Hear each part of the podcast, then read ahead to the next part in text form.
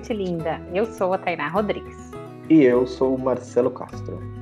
E esse é o Viajar para Quê? O nosso podcast semanal para conversar sobre viagens, experiências de vida e um tanto mais de outras coisas que passar pela nossa cabeça.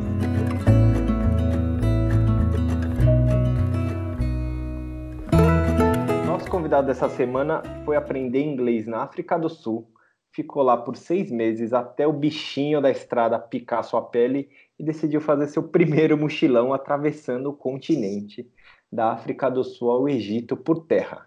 Isso tudo durou quase três anos, cara. Você consegue imaginar uma trip por quase três anos por terra pela África. Kainan Ito, super bem-vindo ao Viajar para Quê? Se apresente, quem é você no meio desse mundão? Olá, Tainá e Marcelo. Primeiramente, obrigado ao convite, aos ouvintes também. E quem sou eu? Eu sou um taubatiano caipira, que não fala com a porta puxada, mas tenho lá as minhas nascenças, as minhas origens nessa terra de Monteiro Lobato. Boa. É um super, um baita, baita prazer conversar contigo, viu, Cana? Eu, a gente acompanha a sua, sua sua trajetória, né? Suas viagens pelo Instagram, tipo, se inspira muito em você, cara. Esses dias eu tenho me inspirado bastante nos seus relatos, viu? Para começar essa, essa nossa conversa, me diga aí, viajar para quem? Viajar para quê? É uma boa pergunta e eu vou dizer qual é a maravilha disso. É você conhecer os países e ver que peidar numa mesa pode ser super educado e peidar no lugar pode ser errado é você dar no Togo, você fazer o som do beijinho, quer dizer sim. E se você fizer isso na Turquia, tu tá fudido. Não sei se pode falar palavrão aqui, mas eu vou. É você, é você comer num prato junto com a família, e se você comer individualmente num outro país, é errado. Ou seja, é você pegar uma situação e colocá-la, aplicar em várias regiões distintas e ver que aquilo é certo e errado em vários momentos. Não quer dizer que se você dá as mãos para um africano, aqui onde eu estou, por exemplo, não quer dizer que a gente é gay. Mas se fizer no Brasil, o pessoal vai entender. Então é incrível você pegar um exemplo e aplicar, e a forma como ela vai ser vista vai ser diferente. Esse é o encanto de viajar. É perceber que no Malawi, você, a pessoa ser gorda lá é sinônimo de riqueza.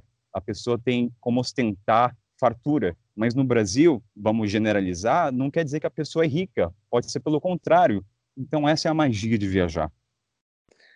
Acabei de descobrir meu próximo destino, Malawi, e aí vou eu. e é, é, acho que é uma coisa, acho que é uma coisa bacana, né? Que é, o, é você aprender a ser tolerante, né? Com esse monte de diversidade que você vê pela frente, né? Acho que isso tudo exatamente que você falou é aprender a respeitar que o mundo é muito diverso, né? E que é às vezes até dentro da nossa própria cidade existe vários tipos de pessoas e todo mundo tem que aprender a conviver em harmonia aí dentro do possível, né?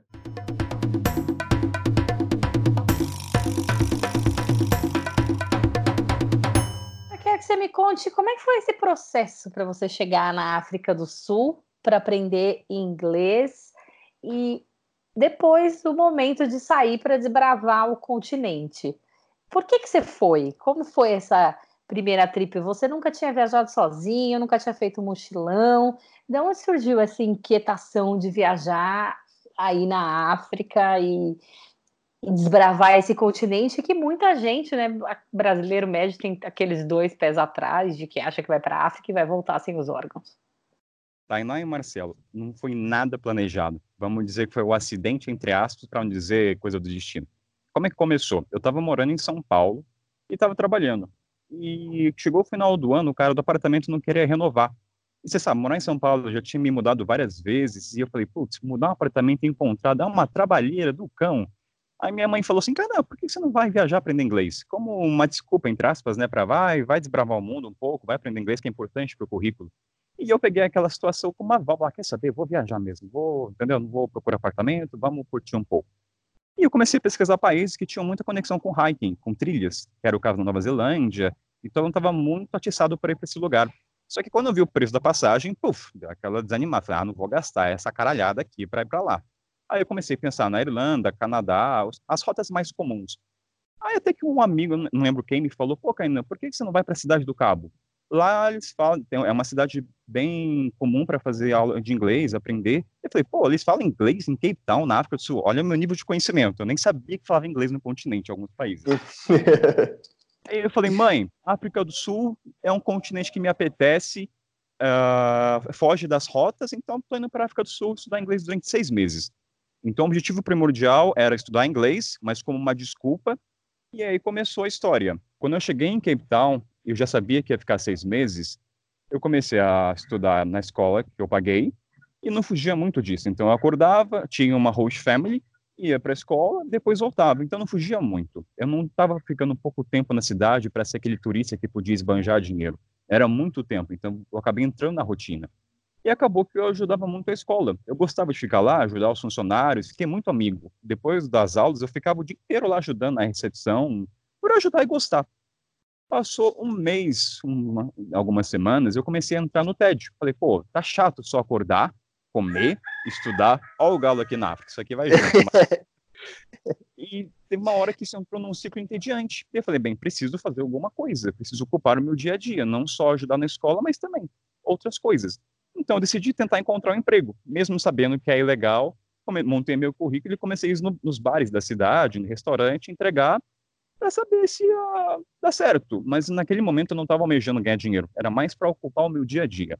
Acabou que ninguém me aceitou, porque eles têm uma lei, uma cláusula que é para só contratar pessoas locais, o que é total certo. E eu falei, bem, tentei, não deu certo, e é isso. Só que ao mesmo tempo que eu estava procurando emprego, eu fazia outra coisa que não tinha nenhum vínculo. Como Cape Town tem muitas montanhas, eu já estava fazendo trilha. E lá tem muitas rotas que fogem o, lado turístico. E eu comecei a estudar esses mapas. Eu falei, pô, tem mais de 100, 50 rotas e o pessoal só faz duas ou três. Eu comecei a comprar livro, perguntar para os guias. Em um dado momento, eu já estava levando a turma da escola comigo três vezes por semana. Ô, oh, Galo, vamos de novo, tem importância. e eu comecei faz a levar, parte. faz parte. E eu comecei a levar esse grupo por amor. Galera, eu vou fazer a trilha tal. Quem quer, quem quer vir comigo? Só uma pausa. É Conta para as pessoas aonde você está e por que, que esse galo está cantando do seu lado. É, eu estou em situar no mapa. Eu estou em Capturing, no Senegal, numa cidade praieira maravilhosa, onde a praia está a 50 metros e as crianças estão correndo atrás do galo para se divertir. A família resolveu soltar os galos hoje, já é uma maravilha, né? Tudo tá a Quem favor. que tá correndo atrás dos galos? As, as crianças, crianças, correndo, estão ah, correndo atrás do galo. Entendi as hienas. Oh. Não, e, a, e, a, e, agora o pessoal aqui resolveu jogar bocha na minha frente. Não sei se dá para ouvir. Tá tudo a favor, é impressionante. Nunca jogam, resolveu tudo hoje. Aí, como eu não consegui emprego nos restaurantes, a minha última tentativa foi: bem, vou tentar perguntar na escola, já que eu tenho uma boa relação com a gerente, com todos os funcionários. Vai que eles falam: não, Canan, pode trabalhar, você ganha um trocado, enfim. Acabou que eu cheguei, ela falou: não, Canan, desculpa, mesmas regras do país, a gente não pode. E eu falei: bem, eu consegui, é isso, a hora que acabar o intercâmbio, eu volto para o Brasil, volto para uma realidade que eu não saberia como ia ser. E acabou que no dia seguinte, a gerente me chamou: Kainan, vem cá, vem, chamou numa sala a gente parou para pensar, a gente não pode oferecer emprego, mas a gente pode oferecer para você fazer uma coisa que você já está fazendo, que é trilha com os alunos. A gente utiliza essa trilha e paga como se fosse eventos da, da escola.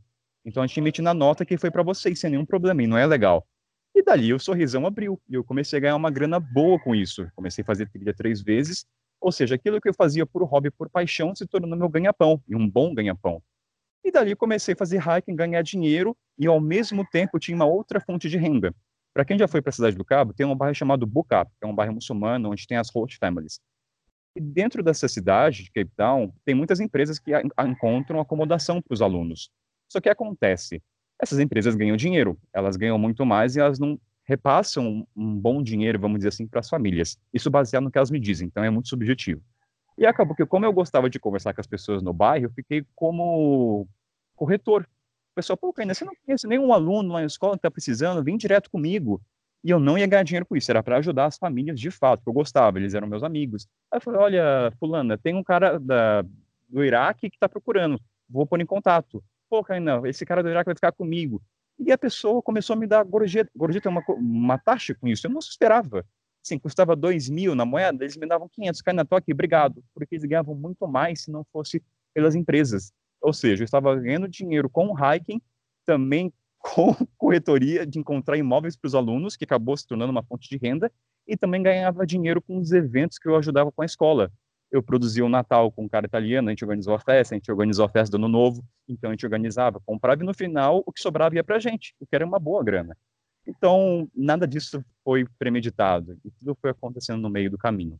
E aí você estava aí aprendendo inglês, sendo corretor de, de imóveis, é, organiza, promotor de eventos e guia de hiking, quando de repente você falou, tipo, não estou mais afim de fazer tudo isso e eu quero viajar pelo, pelo continente.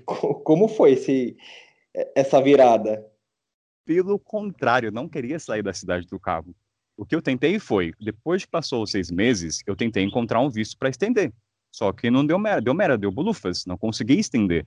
Então a minha opção era voltar para o Brasil, e eu não queria. O motivo de não voltar era não encarar a realidade. Não era porque eu queria ficar, eu não queria voltar a morar na casa dos meus pais. Aí faltava quatro dias para voltar para o Brasil com a minha passagem de avião. Aí eu falei, bem, deixa eu ver como é que eu posso continuar na estrada, quais são os caminhos. Aí eu joguei no Google lá e vi o Workaway. Então, olha, tem uma maneira de viajar trocando acomodação. Não sabia, já tinha ouvido falar, mas nunca tinha exercido esse, através desse site. Aí eu vi lá, procurei todos os países que tinham, não tinha na Cidade do Cabo, e também não podia por causa do tempo do visto. Aí eu vi lá Namíbia, Botsuana e Zimbábue, e Moçambique. Mandei para todo mundo que estava aparecendo na lista, que não eram muitos. Aí uma do Zimbábue me respondeu. Aí, Kainé, você pode vir aqui, sem nenhum problema. Você vem, trabalha. E isso faltava três dias para meu avião voltar. Aí eu mandei mensagem e falei, mãe, estou indo para o Zimbábue. mudei, de ideia. mudei de ideia. Estou indo para o país Zimbábue, que na época era o ditador Mugabe. E para só salientar, nunca tinha feito mochilão na minha vida, nunca viajei fora do Brasil, não tinha experiência nenhuma. Eu nunca nem tinha uma mochila cargueira. Aí o que, que eu fiz? Vendi minhas mochilas de rodinha por um preço de banana, comprei uma mochila cargueira, comprei uma bota e falei, tô indo atravessar a primeira fronteira da minha vida, África do Sul e Zimbábue não sabia de nada, um cagaço do cão, e para começar a viagem já era de 48 horas. Ou seja, você não precisa ter experiência para viajar, você já pode começar no continente africano. Essa coisa, ah, tem a experiência na Ásia? Não, vem já para o radical, vem para o raiz. Aí daqui fica mais fácil. Então foi assim que o Canal Marcelo começou. Era uma válvula de escape, então aí começou pelo Workaway. E aí no meio do caminho, o motivo de viajar foi mudando. O que no começo era não voltar para o Brasil, acabou, pô, tô gostando de entender essa realidade africana. Tô começando a gostar de praticar o inglês de fato com as pessoas que falam fora do ambiente escolar, que é bem diferente. E foi assim, nada planejado, uma válvula de escape, perdi minha passagem de avião e eu falei, estou me jogando sem saber o que vai dar. E deu nisso. Hoje estou até aqui nas terras africanas.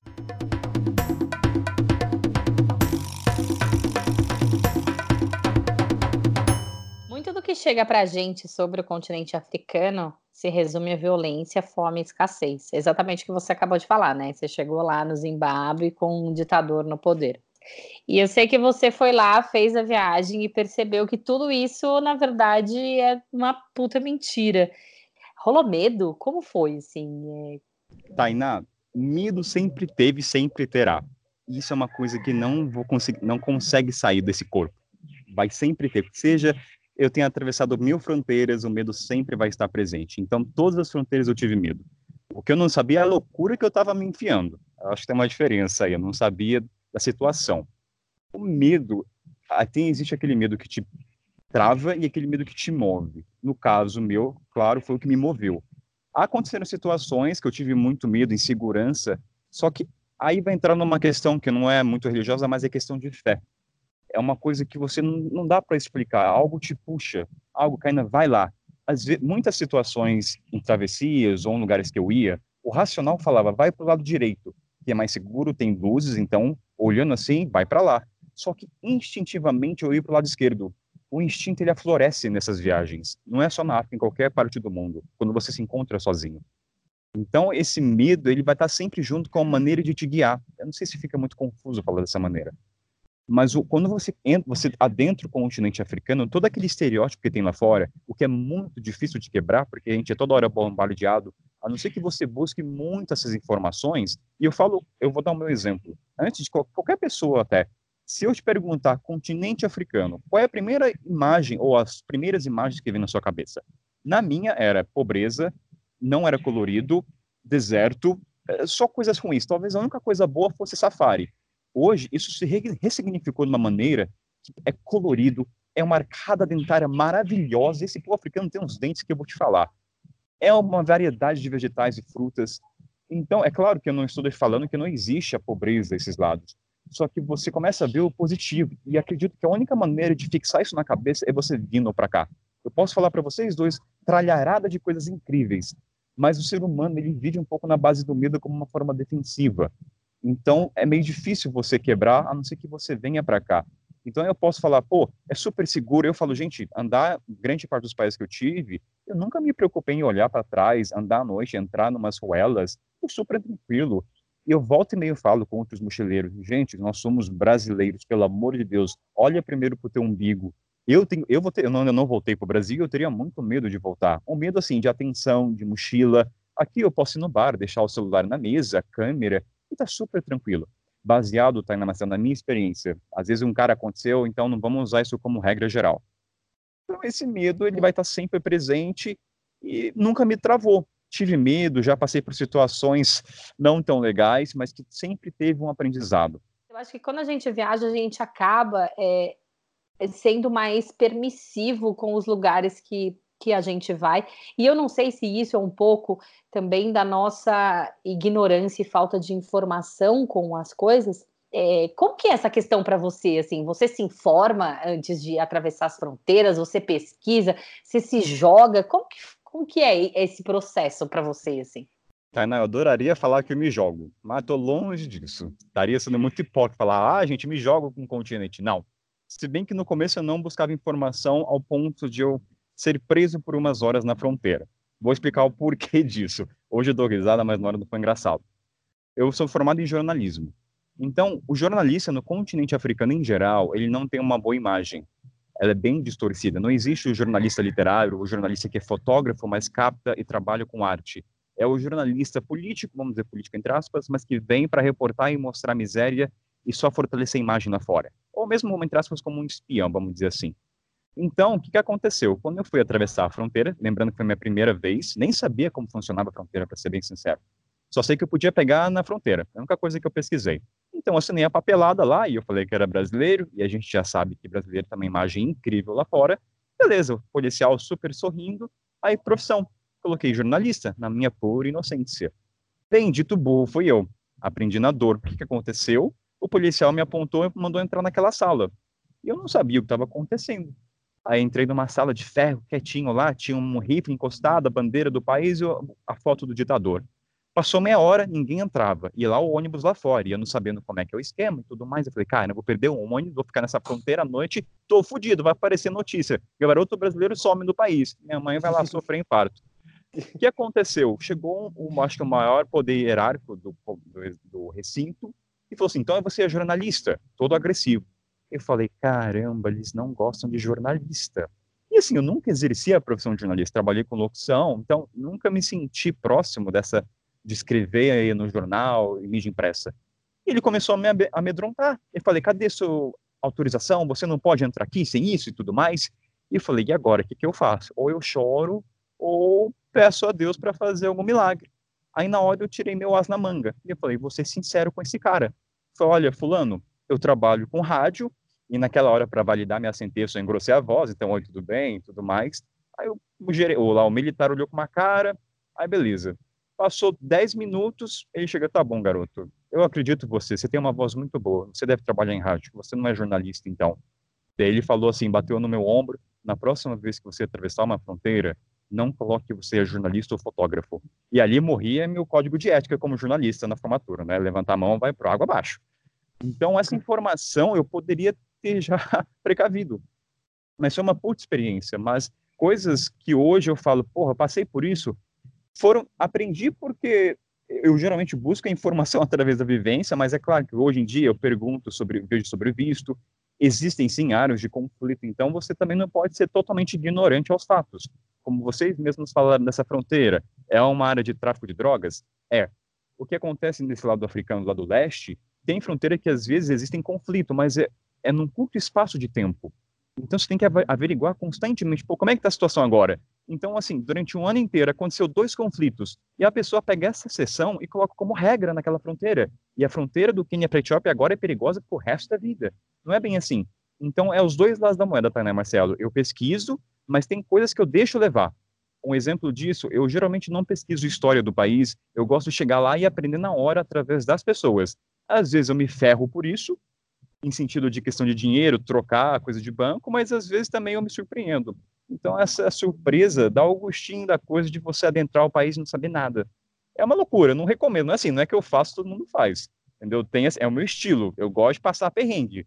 Entendeu? Às vezes, to, to, às vezes tomo tapa na cara, mas se faz valer cada momento. e aproveitando esses momentos que se, que se faz valer, né? E eu queria que você contasse um pouco dessa bondade, das bondades que você encontrou no meio do caminho, que desmistificou um pouco ou amansou um pouco o medo que você tinha no começo, ou tipo a visão que você tinha do, do continente, dos países. Marcelo, existe aquele ditado que é existem sempre muito mais pessoas boas do que ruins. E eu creio que isso se aplica para o mundo inteiro. Na África não seria diferente. A África tem uma peculiaridade porque, como geralmente os lugares que eu, lembrando, foram os lugares que eu passei, e não existia a riqueza material.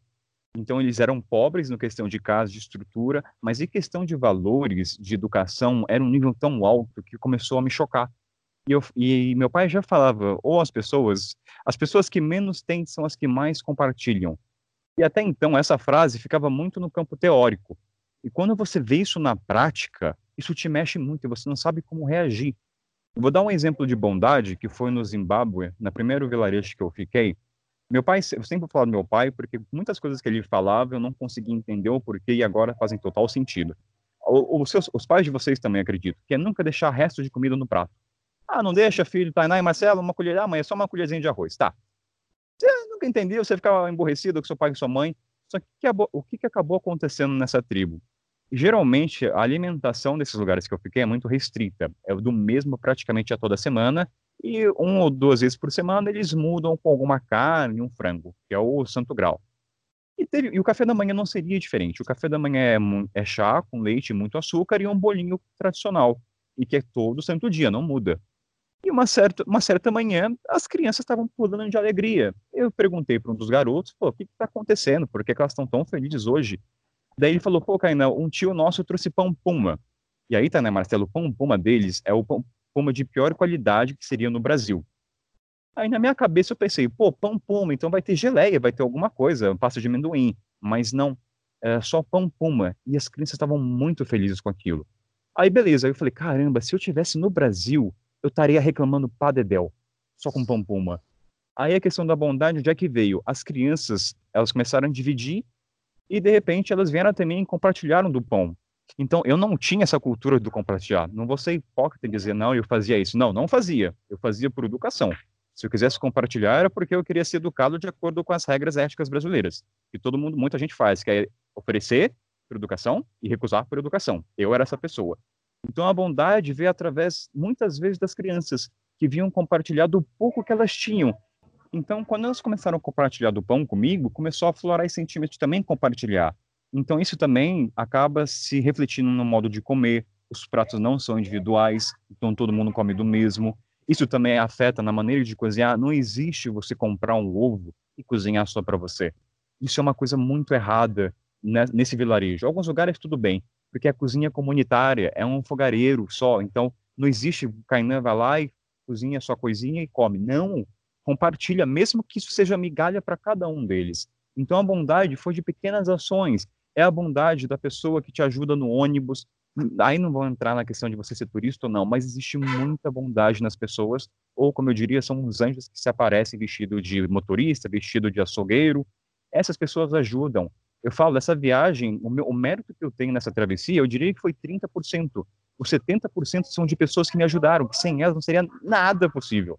Mas nada, seja na acomodação, seja de me ensinar valores. Eu até tenho dificuldade de imaginar como é que seria a minha versão se eu não tivesse feito essa travessia. E isso você falar da bondade é uma coisa muito doida, porque eu acho que quando a gente tem esse tipo de experiência, a gente passa a acreditar no no bom do ser humano, sabe? Hum. E aí eu queria que você contasse um pouco do tempo que você ficou na tribo da Zâmbia, que você aprendeu a matar animais, carregar o balde na cabeça, é, de enxergar isso que você acabou de falar, de compartilhar as coisas, de enxergar e, e vivenciar mais de perto esse senso de comunidade e num, numa situação tão diferente de tudo aquilo que você já tinha feito na vida, assim. É, você precisou se despedir de muito preconceito, você já estava calejado de.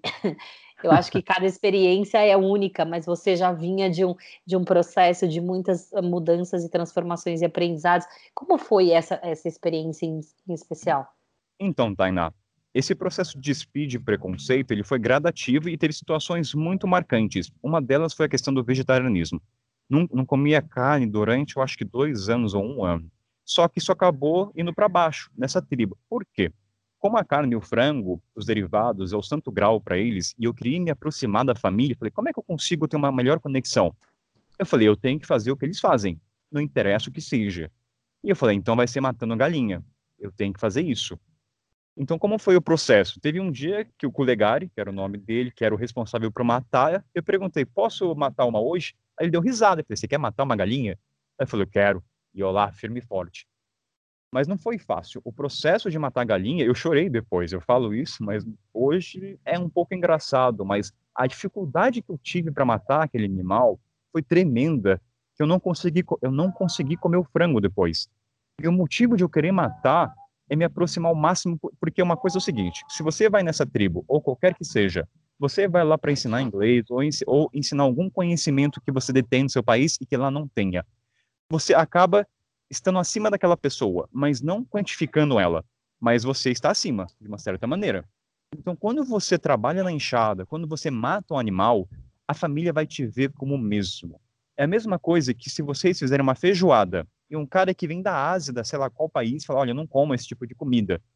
Se o cara recusar, vocês tudo bem, o cara é educado, mas se o cara come e sabe que ele não é daquela pessoa que vai comer carne e feijão, a Tainá e o Marcelo vão olhar com muito mais empatia aquela pessoa. Isso é fato. Então você tem que sair da sua zona de conforto, ou melhor, você tem que expandir a sua zona de conforto. Você tem que fazer, eu falo por mim, fazer coisas que eu não gostaria para tentar entender. Porque se você não matar um animal, você não sabe qual é a sensação. Não estou dizendo para o povo que você tem que matar uma galinha, mas no meu processo de conhecimento, eu preciso ir pela experiência. Então, matar aquela galinha fez eu entender qual é o sentimento, o valor que eles dão para o animal, entender economic, economicamente quanto custa uma, e tem um lado que eu não percebia, porque eu estava só focado no abate daquele animal. Só que eu deixava de lado que quando a gente matava e colocava a janta na mesa, a família rezava, agradecia pela comida. Então, fazendo isso, me fez abrir o olhar para outras coisas que passavam desapercebidas. Então, eu falei: olha só, eles matam, porque uma coisa é o pessoal falar de fora, ah, mas eles podem ser vegetarianos, Tainá e Marcelo. Por que, que eles não plantam? É muito fácil você falar quando você está fora, você está dentro da sua realidade. Você tem que se inserir no contexto para entender. É fácil pegar água? Quais são as variedades de comida que ele tem? O quão trabalho é árduo para eles? Porque eu acredito que sim, é possível você ser vegano. Eu hum, acredito que o ser humano consegue sempre ficar sem carne. Mas não compare a sua realidade com as dos outros. Não aplique uma situação A e coloque no B. Então, você matar animal, ou até mesmo beber sangue, trabalhar na enxada, faz você ter mais empatia e compreender o porquê daquilo. Entender por que, que um casal pode ter mais de duas mulheres, queira você concordar ou não. Mas é o verdadeiro respeitar. É difícil, não é um processo fácil. Você falar, pô, o cara pode ter a terceira mulher mas não é errado. Então, você praticando essas coisas de pequenos atos de matar, de tentar aprender o bom dia no dialeto deles, de você ir na igreja, mesmo que vá contra todas as suas crenças, faz te aproximar. E se tem uma dica que eu posso falar para quem quiser viajar para a África e morar e ter uma experiência mais próxima, vá trabalhar com braçal. Mesmo você sendo mulher, não estou aqui diferenciando quem é homem do gênero mais forte ou não, não é esse o ponto. Mas você pegar na enxada vai te tornar membro da família a maneira como eles vão te ver vai ser completamente diferente. E no fim do dia, tipo, você se sente muito, sei lá, muito orgulhoso. Acho que talvez você deva ter, apesar do, tipo, do, do, do quão sofrido é você, como vegetariano, matar um animal para poder se se sentir parte mais do, do local e ter uma conexão maior com as pessoas, né? Acho que no fim do dia você é outra pessoa, né? Você, tipo, você, você, além de você fazer parte, se sentir mais parte do, do meio, você é outra pessoa de fato. Você se enxergou de uma outra forma, sabe? Você começou a aprender coisas que até então você nem sabia sobre si mesmo, né? Sim, aquilo, aquilo bate tanto na sua cara, Marcelo. Você tá tão exposto aqui que é difícil você ficar inerente. é, é, as pessoas vão falar, ah, Kainan, mas você não precisa matar um animal para sentir pertencente. Tudo bem, não está errada essa sentença. Mas pergunta para a família como é que elas vão te olhar se você não matar. Elas não vão entender. É a mesma coisa, Marcelo Tainá, se você falar para um brasileiro, um, um, africano de uma região pobre, entre aspas, falar, ah, tem gente que gasta mais dinheiro com pet do que um bebê. Isso é irracional, não faz sentido. E para para pensar nesse contexto, como é que alguém gasta mais? Não é errado, pelo amor de Deus, gente, não vou entender por essa, por essa viés. Mas para um africano que já tem uma dificuldade material de plantar, alguém gastar dinheiro com um cachorro ou um gato soa muito insano. Tem dois pontos que eu falo para a galera tomar muito cuidado. Não venha trazer o conhecimento que você adquiriu no Brasil, num contexto diferente, numa política diferente, numa questão educacional totalmente fora dos países africanos e querer aplicar aqui como se todo o entorno fosse parecido. Não faça isso, misericórdia, você ouvinte. Saiba que cada país tem o seu processo e quem faz a revolução é o povo local. Ainda que, para mim, ainda que eu não seja vegetariano e eu mas eu consumo muito, muita pouco proteína, mas mais peixe, frutos do mar. É, é, eu não sei se eu conseguiria fazer isso, sendo bem sincero contigo, mas ao mesmo tempo eu não discrimino nem a pau, assim, que, que, o que você fez era, tipo, era, cara, é, eu, eu acho que como, como viajante, eu acho que não tem coisa mais gostosa do que você se sentir parte do local onde você tá, sabe? E ainda, e ainda você sentir que esse local é um local, tipo, ele não é. E, e o sentir parte é sentir parte com a cultura local, sabe? Não é sentir parte estar tá com um monte de gringo feliz conversando, tomando cerveja, sabe? Exato. E, e de repente, para você sentir, se sentir parte disso, você tem que fazer uma escolha. Ou você vai sei lá, você vai manter uma certa distância, que no caso você era vegetariano, você não, não comeria nenhuma, nenhum, nenhum, nenhuma proteína, tal, nenhuma carne, e menos ainda mataria algum animal, só que você, ia sempre ser o, o cara, o gringo de fora, olhando o olhar distante, ou você, tipo, se despiria um pouco desse seu, tipo, dessa sua filosofia de vida e, e pelo menos por um período você faria coisas para poder tipo realmente se sentir parte. E aí é, é uma escolha sua e não é certo nem errado cara. É o que você escolheu para ti mano e é o que você sentiu mais pô sei lá, mais feliz fazendo, sabe? É, na verdade, a gente tem um pouco de mania de cagar regra, né, diante da, das questões do outro, assim. Você falou muito a respeito de, ah, não venha para a África é, com o seu pensamento, tipo, brasileiro e tentando é, implementar as, as suas seus conhecimentos aqui. Mas, cara, isso serve para dentro do Brasil mesmo, sabe? Cara, todas as, as, oportunidades e todas as vivências que a gente teve em comunidade ribeirinha, gente, não dá para eu, com a minha visão de São Paulo, de quem nasceu e foi criado aqui, que vai ali no supermercado e pega o bife, achar, e criticar o cidadão que colocou uma carne de caça em cima da mesa para eu e o Marcelo jantar, entendeu? A melhor maneira de você transmitir o conhecimento que você adquire nos, na sua cidade, no seu país, é através de exemplo. Geralmente, tá, né, Marcelo, nos continentes, nos países africanos, não existe essa relação do homem com o animal, de pet, que a gente entende, de cuidar, tá em... não existe. O cachorro, no sentido geral, é um animal selvagem de proteção.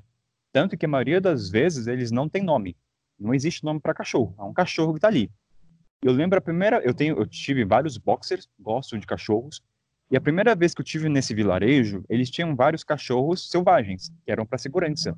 Então, quando eles se aproximavam da janta, eles pegavam pedra, mas pedra assim de machucar e tacavam nele, eu davam bicuda. A primeira vez que eu vi aquilo, olha, engoli seco. Falei, caraca, meu, pra que, que tá chutando cachorro, sabe? Doeu. Aí que, que eu tive que fazer? Bem, eu não vou ensinar para eles que você trata bem o cachorro, porque, cara, é comida, ele já tem pouco, não vai deixar o animal pegar.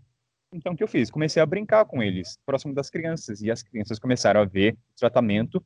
E é engraçado que o cachorro, não é engraçado, é, isso é óbvio, o cachorro ficou próximo de mim, e tanto que ele me respeitava mais que os outros. Se eu falasse, vai embora, ele ia embora. Se os outros falassem, não ia. Então, é através dos exemplos que você consegue transmitir. Então, essa é uma situação que foi bem nítido para mim. Eu tive que engolir a seco eles dando bicuda em cachorro, eu não podia interferir na realidade, naquele contexto cultural, então coube a mim falar, bem, deixa eu brincar com ele longe da refeição. As crianças começaram a observar, E é claro que com o tempo isso foi se modificando. Hoje os cachorros têm nome, não sei como é que eles nome, deram nomenclatura, mas já é um, é um passo pequeno, mas que no futuro, sei lá, pode ser daqui 100 anos, mil anos, mas isso tende a mudar.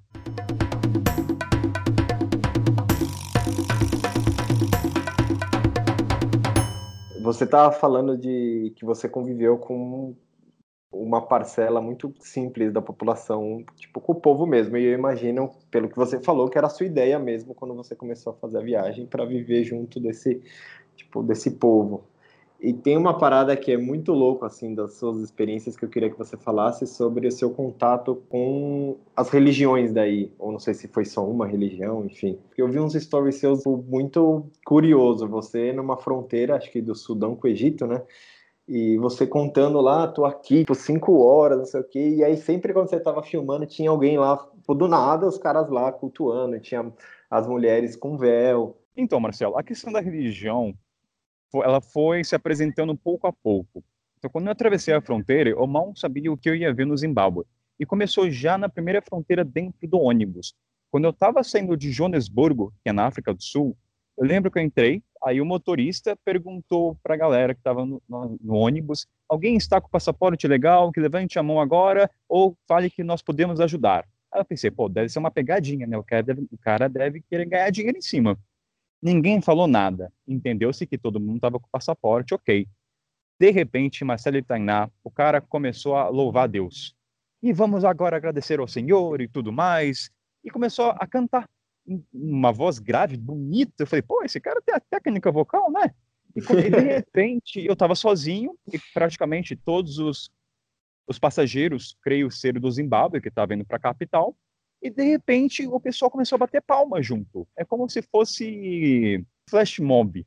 Todo mundo começou a bater palma e eu quietinho lá, todo tímido, e de repente as mulheres começaram a, cantar lindamente, até os pequenininhos começaram a levantar e todo mundo batendo palma, tipo aquele filme que era, esqueci o nome, aquele filme religioso, é filme religioso, com aquela atriz. Enfim, todo mundo estava cantando e aquele ônibus começou a ser preenchido por um coral gospel. E eu falei, meu, isso aqui é uma pegadinha, não pode ser. Isso aqui, se eu contar para alguém, vai achar que eu estou mentindo, que eu estou tá assim, história de pescador para só uma narrativa muito bonita. E de repente eu estava batendo palma junto, porque estava todo mundo. Eu me levantei e comecei a bater palma. Hey, aleluia, aleluia.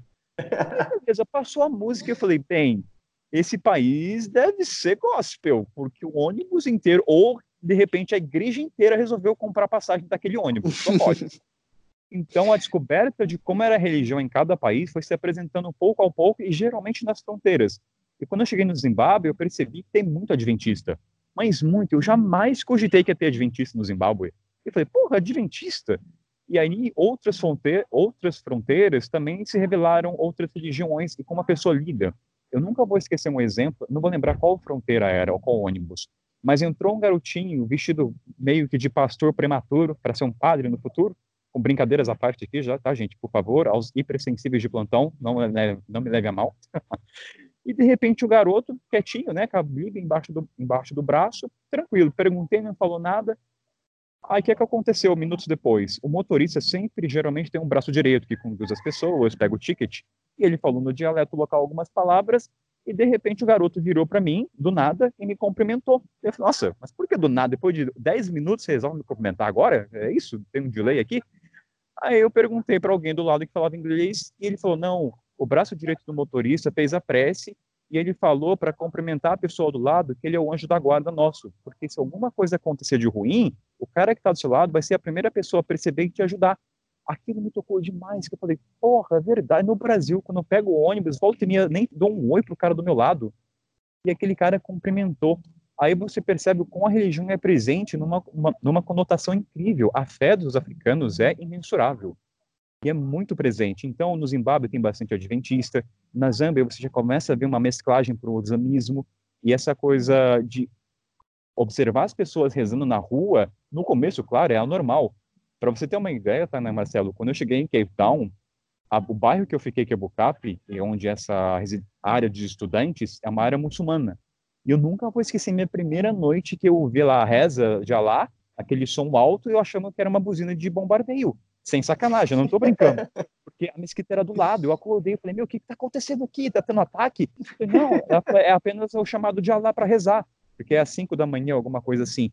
Olha a ignorância, eu não sabia. Um chamado de Alá, tipo, Alá tem megafone espalhado na cidade inteira. então, para quem nunca teve num país muçulmano ou próximo de uma religião islâmica, pode soar assustador, porque você não entende. Então, isso foi ao pouco ao pouco. Aí depois teve outras situações que hoje me passa batido, que é as pessoas rezando na rua, volta e meia, o ônibus está atravessando um país, quando dá cinco da manhã, todo, o ônibus para e todo mundo sai para rezar. Hoje, para mim, já é normal, mas no começo não foi. Então, eu tenho que resgatar esses momentos para lembrar quando que eu olhei e falei, nossa, eles pararam para rezar. Isso para, o ônibus para no meio, tipo, onde tiver, e a galera onde, desce para rezar? Onde, onde tiver. Parou, não tem banheiro, nada, é no meio de escuro e parou ali. Então, no Sudão, por exemplo, é normal você ver carpete, pessoas rezando. É uma coisa que vai se apresentando aos poucos. Dá um baque no começo, mas depois soa tão natural quando você está na estrada que fala, caraca. Então, tem as diferenças religiosas em cada país que eu encontrei. Por exemplo, a Etiópia é um país ortodoxo. Então, a, a, a religião lá ela tem uma puta diferença na vestimenta, como é o canto. Lá eles adoram cantar e a religião é muito presente consequentemente, a música está junta. E lá eles batem muita palma. E teve uma situação que eu nunca vou esquecer. Eu estava, não vou me lembrar o nome da, do local, mas era um evento religioso que acontecia uma vez ao ano. E o meu host falou assim, Kainan, vai ter um evento lá nos monastérios você não quer ir? Porque até então eu estava não querendo, porque era só visitar um templo, ah, não estou de boa, eu quero ter algo a mais. Ele falou, mas o pessoal vai no barco local, porque para você chegar até esse recinto é só contratando um barco pelo viés do turismo, mas hoje vai aquele, sabe aquele barco, tá lá parado, aquele brancão, então, Kainan, ele vai desatracar. Tá, é isso que eu vou mesmo. Aí cheguei lá, entrei no barco, o trajeto que demoraria uma hora demorou cinco horas, para você ver o tempo que demora. Aí começou a encher, eu era o único turista, eu sou turista de qualquer maneira, seja você mochileiro ou não, mas é turista. E de repente o, na, o barco começou a encher de pessoas com as vestimentas e o pessoal começava a cantar durante todo o percurso. Aí você começa a ressignificar o que é fé. E fé é uma coisa que você não consegue transmitir, é sentindo. E o pessoal cantando, batendo palma, então, esses momentos fazem resgatar falar, cara, como a fé move montanhas de fato. E nesse dia em específico, o que aconteceu? A gente foi lá, teve uma cerimônia, todo mundo cantando, e depois de um dia inteiro todo mundo estava cansado e ninguém tinha comido. O máximo um biscoitinho que deram, uma água só para o básico. Quando a gente voltou, começou a cair uma tempestade. E todo mundo estava com. E o pessoal não estava cantando e estava desgastado. De repente, um grupo de jovens pegou o tambor que já que usaram no começo e começaram a tocar. E quando começou a batida, Tainá e Marcel, te juro, eu lembro que eu chorei pra caramba naquele momento. O pessoal começou a levantar e começaram a bater palma. Cara, fico até arrepiado falando isso. E o pessoal começou a começou a chover e uma energia que eu não sei de onde surgiu. E aquela o pessoal rodando o tambor, o batuque, as batidas, as batidas, falou: "Cara, o que está tá acontecendo? De repente todo mundo estava com cara de morto, a música com tambor, a batida da palma ergueu todo mundo. E isso é África. A África é batida, é ritmo, uma coisa que eu posso falar para vocês um trilhar de coisas incríveis, mas é só você vindo para cá. Aquela imagem que a gente tem, a mídia é muito forte, é difícil você bater de frente com ela. Você pode ler, mas é difícil. A mídia tem um poder absurdamente forte sobre como ela projeta o nosso mundo. Então, para você ter esse repertório de como a África é colorida, do, da arcada, eu sempre falo da arcada dentária, porque eles comem osso, enfim, uma coisa muito única, é só você vindo para cá, entende? Então, essa questão da religião eu posso falar, mas é você ver na música, ver como é que funciona, os padres falando, queira você concordar ou não com o que o padre fala, mas é bonito ver como a fé para as famílias que estão numa situação em comparação com a nossa realidade brasileira, eu falo por mim, ou talvez vocês, move eles têm uma esperança. Então, um cara que tem um pão, uma refeição que é bem reduzida a variações, a fé ajuda ele a ter um motivo de viver a mais. Falei, cara, eu tenho Deus. Isso é lindo, eu não tinha essa visão. Eu estava falando, eu estava imaginando as cenas assim, cara, deve ser de ficar arrepiado, sabe? Nossa. E imagino que isso seja muito transformador, não só no sentido da vivência, mas também de começar a enxergar a fé de uma outra maneira. Tainá, essa coisa da fé, ela vai se aflorando, porque quando você está na estrada sozinho, a gente fica muito à mercê de fatores externos das pessoas, você depende delas. E você começa a perceber que você é um nada, entre aspas, quer dizer, você não faz as coisas sozinhos. Então a fé ela começa a aflorar. Eu falo por mim, Então eu percebi, pô, se eu quiser chegar até o ponto, eu vou precisar da ajuda de alguém. Eu preciso confiar em alguma coisa que me move. Senão eu vou ficar travado. Então essa fé ela foi crescer. Eu já tinha uma fé, mas era bem irrisória. Hoje eu falo, cara, minha fé, eu não sei, é um nível que eu falo, é um absurdo. É como se eu sei que tudo vai dar certo e quando uma merda acontece, tem um motivo para acontecer. Até quando eu fui furtado. Isso aí posso falar, mas não sei se tem um caso, mas teve um motivo de ter o furto e o porquê daquilo. Tanto que a fé já estava tão grande no sentido de compreender por que, que as coisas acontecem, por que, que tem que acontecer, que um dia depois do roubo, eu já estava, vamos embora, gente, a vida continua, estou bem, entendeu? Era para acontecer, não sei o que vai sair disso, mas eu estou bem.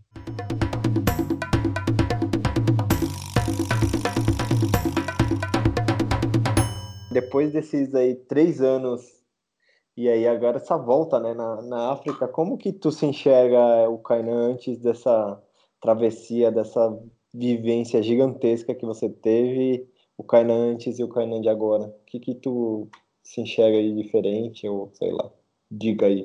Eu acho que uma coisa que, que bateu primeiro da diferença é o apego pelo Brasil. É engraçado que como coisas brasileiras a qual eu odiava, e eu falo aqui pagode, samba, qualquer coisa desse tipo, eu nunca gostei. Quando você fica muito tempo fora, você começa a querer se conectar com as suas terras, e a maneira como você cria essa relação vem das maneiras mais surreais que você imagina. Então eu comecei a ouvir seu Jorge, eu comecei a ouvir Zeca Pagodinho, eu comecei a, a baixar filme dublado para ouvir voz brasileira. Então essa foi a primeira percepção de mudança, o apego, a relação que eu tenho com o Brasil. Você estando fora, você começa a valorizar. Tudo bem, tem os problemas como qualquer país, dado a, a sua individualidade. Então essa foi a primeira característica, a, a o sentimento de pertencimento ao país. O segundo é a humildade. Ah, é bonitinho falar isso, mas não é bem assim. Eu percebi nesse tempo de estrada que essa humildade ela caminha para dois lados. Ou ela te torna mais humilde, ou ela vai inflar seu ego. Isso acontece muito. Então, quando eu falo inflar ego, é você achar que é melhor que outras pessoas. E assim, eu falo isso, gente, às vezes eu comento gafe, eu falo merda, às vezes eu falo coisas que pode ser arrogante, às vezes acontece isso. Aqui é o lado humano da coisa porque é tão natural. Então, essa coisa da humildade, questão da comida, ela se prevaleceu, a questão de não desperdiçar, isso bate muito para mim. Então, quando eu vejo alguém que joga comida fora, principalmente quando eu vejo turista, é difícil você não intervir, mas eu tenho que ficar quieto, porque a base, a referência dele é outra, eu não posso querer intervir. Então, essa é uma dificuldade. A outra coisa em relação a pai e mãe, eu comecei a ter um apego muito maior. É como se eu perdesse eles, isso é um fato. Ainda são mais de três anos sem ver, então a relação acaba se ressignificando. E outros aspectos de valores, você começa a questionar, como todo viajante. Mas eu diria, Tainá Marcelo, que a principal delas foi o lado humilde. Começar a ver que o que era problema não é mais problema.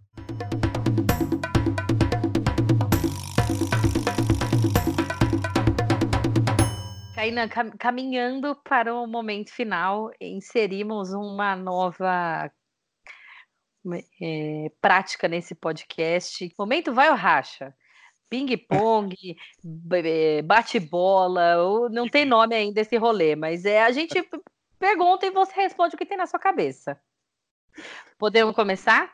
Não precisa não. firular muito, é o que vier na cabeça. Pode mandar, vai. Eu acho que eu estou um, preparado. Dois, um, dois, três e. Uh. Lugar do coração. Malawi. Um aprendizado que vai levar para o resto da vida. Não desperdiçar comida. Uma inspiração. Pai e mãe. O que não pode faltar na mochila. Bússola. Para encerrar com chave de ouro, um perrengue inesquecível. Perrengue inesquecível. Estava no Malawi, carregando tijolos fabricados manualmente, quando de repente Kainan encosta numa planta. Esta planta até então desconhecida por mim. Aí Kainan vai lá, carrega o tijolo no carrinho de mão, de repente começa a coçar uma coceira bem leve, suave, até gostosa, prazerosa. Aí, beleza. Passou alguns minutos, a coceira intensifica. Eu falo, caramba, tá começando a incomodar. Aí passou outros minutos, começou a intensificar mais ainda, começou a, arranhar de pô, tirar a pele. Quando eu, percebi, eu corri lá pro lugar com o pessoal, falei, gente, o que, que tá acontecendo? Eu tava me coçando todo, mas assim, coçar de porra, sabe? É. Aí falei, o que que tá acontecendo? Eu tô me coçando aqui, caramba. Aí, daí o pessoal, caindo assim, encostou na planta, vamos dizer, coça-coça, não lembro agora o nome. E eu falei, que merda é essa de planta? É uma planta que se você toca nela, ela solta um pozinho que você se coça. E eu falei, como é que eu me limpo? Como é que eu tiro disso? Olha, você tem que pular lá no lago, vai lá correndo. Cara, eu corri um quilômetro mais que o Bolt. Eu acho que eu, eu teria batido o recorde naquele dia. Não tinha ninguém para cronometrar, mas eu teria batido menos de 100 metros em um minuto, 10 segundos. Quando eu cheguei, e era uma área meio. tinha uns muçulmanos, quando eu vi tinha umas mulheres lavando roupa, mudei outra, me despi tudo, pulei pelado, e elas riram, elas entenderam que estava me coçando. Eu vou te falar. Aí no final eu perguntei, pô, mas por que que Deus, sem conotação religiosa aqui, criou essa bendita planta? Daí eles responderam simplesmente, rapidamente, Kainan, essa planta é para os prisioneiros. Porque quando eles desobedecem, eles preferem apanhar de paulada dos policiais do que essa planta. Porque a paulada, queira ou não, você consegue resistir, né? Doeu, beleza. Essa planta, olha, eu não desejo nem pro meu pior inimigo, viu? Muito bem, Kainan. É, esse momento agora é o momento jabá. Então eu queria que você primeiro diga para nós, não porque a gente já sabe onde te encontrar, mas diga para os ouvintes onde encontramos as reflexões do Kainan, onde encontramos as fotos do Kainan no, no trem cargueiro, onde a gente ouve o Kainan no podcast e tudo que eu sei que também, eu não sei se tu já terminou, mas eu sei que tem um livro aí planejado e em, em desenvolvimento, enfim, esse é o seu momento aí. Muito obrigado, Tainá e Marcelo, por poder vender meu peixe. Uhum. Ele seja ele fresco ou não, mas agradeço. Então, vamos vender o peixe agora aí. Olha, quem quiser me encontrar, vamos ser rapidão no Instagram, kainan.ito. Lá você encontra meus relatos, meus devaneios ou minhas insanidades, quando vem na cabeça. Também tem um site que é norteanoalsul.com, também tem relatos, ou não tem dicas, nada de dica aqui, viu? É lá só experiências pessoais. E eu pertenço a essa podosfera, como também o Tarnay e Marcelo, de viagem, essa incrível podosfera maravilhosa. Então, quem quiser ouvir, tem o podcast que eu e o Richard produzimos, que é o Mochileiro Sem Pauta. Vocês vão ser convidados, mas logo, logo, ainda vamos lá. Tem que ver com calma a pauta ainda para chamar, mas vão estar tá lá na bancada. Então, Eba! Opa, tem que se ajudar nessa podosfera. Não existe rivalidade. Quem falar que tem rivalidade, vou bloquear no Instagram. E muito obrigado, Tainá Marcelo. Espero que tenham gostado aí do papo e pelo convite. Acho muito legal convidar as pessoas e divulgar nossas histórias e principalmente pelo podcast, essa mídia maravilhosa que ajuda muita gente a lavar a louça enquanto passa aquela parte entediante, ou mesmo em ônibus. A conversa foi super massa, foi super pô, divertida, inspiradora e cheia de reflexões gostosas. Kainan foi, pô, de novo, é muito bacana conversar contigo. Acho que essa experiência que tu teve, na, tu tá tendo, né, na África, eu acho que é, é um negócio muito legal, assim, de quebrar estereótipos, sabe? Acho que você quebrou bastante estereótipos seus e você está ajudando a gente que acompanha seu trampo a quebrar também, sabe? E de alguma forma enxergar os lugares que você passou, enxergar a África até num, numa totalidade com mais, mais empatia, eu diria, assim, com um pouco mais de, de alegria. Querida, obrigada por, por esse papo. Espero que a gente possa ter tê-lo pessoalmente com cervejas e risadas e calor humano, que é isso que a gente gosta mesmo. Então é isso, meus queridos. Eu espero que todos vocês tenham gostado tanto quanto nós dessa conversa, desse episódio. E na próxima semana tem mais. Fiquem ligados e um abraço e até lá. Até. Um beijo e até semana que vem. Tchau. Beijo para todo mundo e aquele abraço falso.